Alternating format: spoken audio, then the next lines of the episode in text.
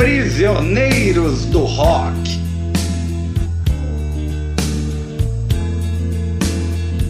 Olá a todos, esse é o Prisioneiros do Rock. Estamos de volta com mais um episódio do nosso podcast. Christian e Jair estão comigo, eu sou o Felipe, e hoje vamos fazer uma pequena homenagem a um grande cineasta, Alan Parker.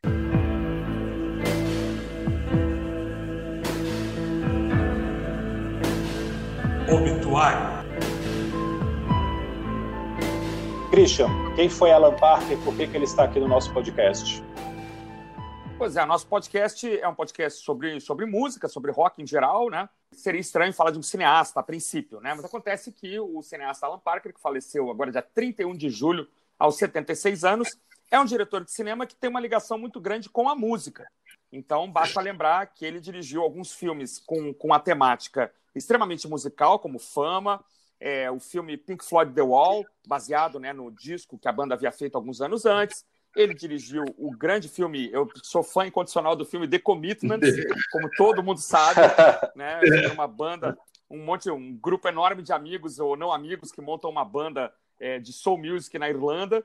Ele também dirigiu Evita, né, com a, com a Madonna, e também alguns filmes que eu me lembro aqui com trilha sonora muito boa, embora não sejam filmes é, diretamente ligados à música, mas com trilha sonora boa, o caso do Mississippi em Chamas, por exemplo, que eu lembro que eu tinha essa trilha sonora em vinil, né? Dirigiu Coração Satânico também para nós aqui, o nome em português, Angel Heart. Enfim, um diretor muito rock and roll, na verdade, e que nos deixou aí na. Já não filmava há muito tempo, porque eu, não, eu nem sabia, eu li aqui o último filme dele, é, chama A Vida de David Gale, é 2003, quer dizer, estava quase 20 anos sem, sem filmar, mas é, foi uma, uma morte pranteada no mundo todo, né? Quem gosta de cinema, quem gosta de música, por conta desses esses, essas circunstâncias aqui que eu coloquei. E aí, vocês celebravam que ele era diretor desses filmes todos? Lembram de mais algum? Eu vi Commitments na época, até faz tempo que eu não. Faz tempo que eu assisti. É, eu, eu acho o filme só uma desculpa para ouvir música. O roteiro é assim, não é. Não colocaria na minha lista de filmes essenciais nunca. Mas é uma desculpa divertida para ouvir boa música. A trilha sonora realmente é legal. Você tinha falado que ele tinha dirigido The Wall? É, o filme Pink Floyd The Wall com Bob Geldof. Ah. Que ele é o filme baseado na, no, no, no, disco, né? O disco é, é um pouco anterior ele fez o filme em 82. Ah, tá. É, aquele também é um filme para ouvir ouvir Pink Floyd. Né? Tem cenas antológicas, mas o roteiro é também um desastre, né? A tentativa de interconexão ali. Não é culpa do diretor exatamente, é, até porque o músico pensa num conceito, quando vai transformar para a tela, não é exatamente tão fácil. Não é um filme que, na minha, na, na minha vivência, assim, as pessoas costumam gostar muito, não. The Wall é um filme chatinho. Agora, o Alan Parker era um cineasta também muito politizado. Todos esses filmes que você citou, Mississippi em Chamas, A Vida de David Gale, As Cinzas de Ângela, são todos filmes muito politizados, até sempre lidando com temas uhum. como ativismo na Irlanda, pena de morte. O Mississippi em Chamas é um grande filme sobre o racismo nos Estados Unidos. Verdade. Então, ele tinha todo esse lado político também. E, é claro, para o nosso podcast aqui, o Commitments é o mais importante, porque é um puta filme muito divertido, conta uma história muito inusitada dessa banda de irlandeses que resolve tocar soul uhum. norte-americano, e tem aquela piada maravilhosa que a gente já contou antes, né? Por que, que eles estão tocando uma música de negros na Irlanda? Eles explicam que os irlandeses são os negros da Europa e os moradores de Dublin são os negros da Irlanda. Eu acho essa frase sensacional. Não tem saída. Eles só podem tocar, eles só podem tocar música negra, né? Pois é. Eu acho essa frase maravilhosa. Verdade, verdade. É, fica a nossa homenagem, né, desse humilde podcast, para um cara que, que pensou aí, né, a, a música ligada é, ao cinema. Destacaria ainda o filme Expresso da Meia-Noite também. É, filme, poucos filmes, né, um cara que dirigiu pouco é, para o tempo que ele tinha de, de cinema, né, alguns cineastas com a mesma idade uh, e tempo de filmografia tem o triplo da filmografia dele, mas marcou e, e, acho que daqui a, como eu falo sempre, daqui a 100 anos vamos estar falando dele ainda talvez na lista aí de cineastas importantes desse, desse, dessa virada de século, né? Do século passado para esse século. Lembrei ainda de Asas da Liberdade, que tem trilha sonora do Peter ah, Gabriel. Ah, cara! Ah, é que você passa na com... temática da Guerra do Vietnã, né? Modini, né? Com Michael Modini? Nicolas Cage, Matthew Modini. E eu acho que a trilha sonora é do Peter Gabriel, se não me engano. Ah, cara, provavelmente. Provavelmente. Legal, legal. Excelente filme também. Pois é. Ele tem... ter assistido há muito tempo, tem que ver de novo, é. Ele tem uma cinebiografia muito interessante, né? São poucos filmes, mas pois todos é, eles são, são, são, relevantes. É. Tava vendo aqui, abri uma lista aqui agora, o Bugsy Malone. É, esse filme é com a Jodie Foster. Ah, é, é. 76, esse filme é muito divertido. É. é Bugsy Malone, ele, são crianças fazendo papéis de adultos como crianças gangsters. Né? Fazendo. Né? Exatamente, crianças, exatamente, crianças é muito louco. de adulto e com a, a jovenzinha deve ser o primeiro filme da Jodie Foster, né, cara? Eu me lembro de ter assistido uma vez uma comédia musical e tal, tô lendo aqui agora. É, e são crianças fazendo fazendo adulto, é, os mafiosos, né? Grande Alan Parker, cara, tem todo o meu respeito, é isso aí. Voltamos com outro quadro logo a seguir. Beleza, então, fica aí a nossa homenagem. Prisioneiros do Rock.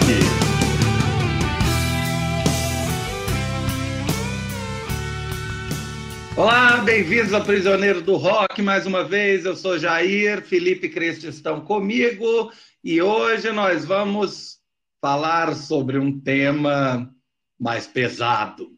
Mórbido. Mórbido. E aí, Christian, quem morreu essa semana? Pois é, muita gente morreu essa semana, mas para a gente aqui, para nosso podcast, chamar atenção mesmo, é, no dia 9 de agosto, aos 71 anos de idade, morreu o produtor, engenheiro de som britânico Martin Birch. E aí as pessoas podem estar se perguntando, né, quem raios é Martin Birch? Mas é um produtor muito conceituado, que só estava já sem trabalhar, estava é, semi-aposentado há muito tempo, mas é um cara que começou produzindo o grupo Fleetwood Mac, né? Então, os trabalhos lá do começo da década de 70, ali, depois que a banda deixa de ser uma banda de blues, né? E aí o, o Beard participou desses discos de transição do Fleetwood Mac, né? Paralelo a isso, também ele trabalhou com o Deep Purple, né? Os discos da formação clássica do Deep Purple, né? Discos que são considerados clássicos, né? Fireball, Machine Head e tal. Trabalhou com Purple até é, meados da década de 70, mesmo já na, na, formação que tinha o vocalista David Coverdale. Depois ele trabalhou com o Rainbow, né, que é uma banda decantada do, do Deep Purple. Trabalhou também com White Snake, que trabalhou até o Slide que a gente falava outro dia, que é o disco que, que fez a banda vir ao Brasil para o Rock in Rio 1, né? É, trabalhou também nos discos do Black Sabbath com o Ronnie James Dio, falamos esses dias também do Heaven and Hell, produção do Martin Birch, e talvez ele seja mais conhecido pela sua associação com o Iron Maiden da década de 80. De todos os discos do Iron Maiden, desde o Killers, de 1981, até o Fear of the Dark, de 1992. Curiosamente, só para ir fechando aqui minha, minha participação, é, o último disco que ele produziu foi o disco do Iron Maiden de 1992, que eu não sei, procurei e tal, porque que ele parou.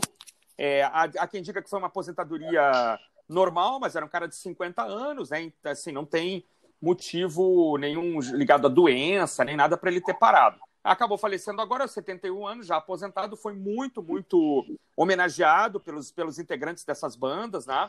E fica aqui nossa homenagem, então, ao Martin Birch, grande produtor, grande engenheiro de som que nos deixou aí no dia 9 de agosto de 2020 e aparentemente não foi Covid.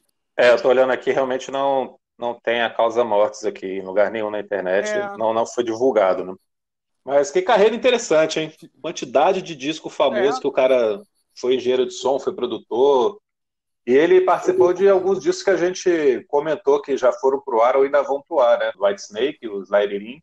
Tem o Heaven and Hell. Exato. Que a gente comentou no episódio também, que eu não sei se foi pro ar ainda, quando esse obituário estiver no episódio. É, não sabemos ainda. O que talvez seja interessante de falar sobre esse produtor é o papel que o produtor tem no, no contexto musical, né? A gente, ah, sim, é. em geral, pensa na banda. A gente lembra né, do Iron, mas existe toda uma galera por trás para limar o som, né? Deixar o, o encontrar realmente a estética do som da banda. É, isso é muito mais comum hoje em dia na, principalmente na cena dance, né, na cena eletrônica, onde o produtor, o DJ, já virou o próprio astro, né? Mas no, no, no rock não há essa tradição, né? O, o Nile Rodgers, por exemplo, que era do guitarrista do Chic, né, produziu pessoas uhum. como Madonna e David Bowie, mas é, em Discos Fantásticos, mas ninguém lembra que foi esse cara. Você lembra do Bowie. O produtor ele tem realmente um papel muito importante. E só de ter produzido a fase áurea do, do Iron, realmente, confesso que eu não, não sabia que era um produtor só, fiquei, fiquei até assombrado, porque eu é. passa por mudanças né, no, no som ao longo ali dos 10 anos. Vai refinando realmente o, o som inicial até chegar em algo quase pop radiofônico lá no Fear of the Dark, né? Mas se a gente pensar também, olha aqui, ó, rapidinho, um negócio que vocês falaram que é verdade, assim, o Iron, você pegar o Iron do Killers, né, ainda com Paul Diano nos vocais, né, ainda com duas guitarras e tal, ele chega no Fear of the Dark usando teclado, usando guitarras sintetizadas e tal, né, além dos instrumentos é, mais orgânicos, né, e o cara pegar essa instrumentação toda, né, fazer a combinação, 14, 15, 16 canais, para ficar um som com a cara da banda, né, ficar o que a banda quer, ainda mais lidando com algumas primadonas, né, pô, David Coverdale, né? Rich Blackmore, Steve Harris, caras que são assim super é, críticos e criteriosos, né? Então, o cara conseguir agradar esses caras por muito tempo é muito raro. Então, acho que por isso ele tem que ser lembrado. É, 10 discos do Deep Purple, 10 discos do Iron Maiden, os discos mais importantes é. das bandas, né? Os mais importantes do White Snake, não quer dizer muita coisa, mas também tá aqui. claro que quer dizer muita coisa. Parou mais jovem do que a gente está é, porque se ele morreu com 71 e ele parou em 92, ele estava. É, tinha 50 anos. Não, 40 e pouco. 40 anos, cara. 40 é. anos, 43. 28 anos atrás. 28, 28 anos atrás. É, assim, cara ah, muito. É, mais é, é verdade. É, é verdade, esquece. começou muito jovem. 20 e poucos. Muito bem, essa foi a nossa homenagem a Martin Burt. Beleza, então. Falou! Valeu!